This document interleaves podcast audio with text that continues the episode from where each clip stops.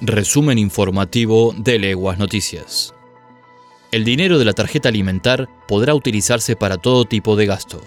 Así lo anunció el Gobierno Nacional. Desde el mes próximo, la tarjeta alimentar se integra a la Asignación Universal por Hijo, AUH, para que el beneficiario pueda utilizar todo el monto acreditado a través de dinero físico o con débito. La provincia entregó 19 viviendas en Rufino y Diego de Alvear. El gobierno provincial entregó 12 viviendas a familias de Rufino y otras 7 en la localidad de Diego de Alvear. Se trata de unidades habitacionales de uno y dos dormitorios que cuentan con todos los servicios básicos y cuya construcción demandó una inversión superior a los 70 millones de pesos.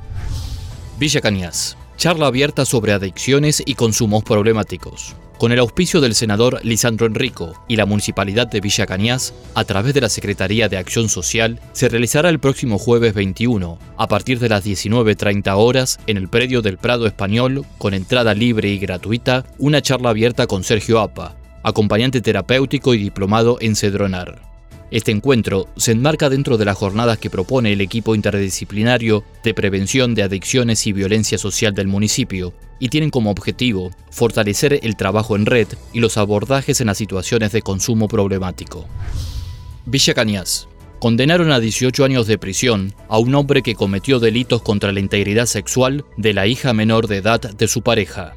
Se trata de Alejandro Leonel Olmos, de 34 años. La pena fue impuesta por unanimidad por los jueces Adrián Godoy, Lorena Garini y Leandro Martín en un juicio oral realizado en los tribunales de Venado Tuerto.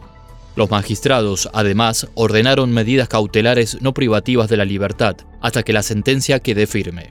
Los fiscales Mariana Vidal y Horacio Pueyrredón representaron al MPA en el debate y adelantaron que apelarán la decisión de no imponer la prisión preventiva. Y hasta aquí llegamos.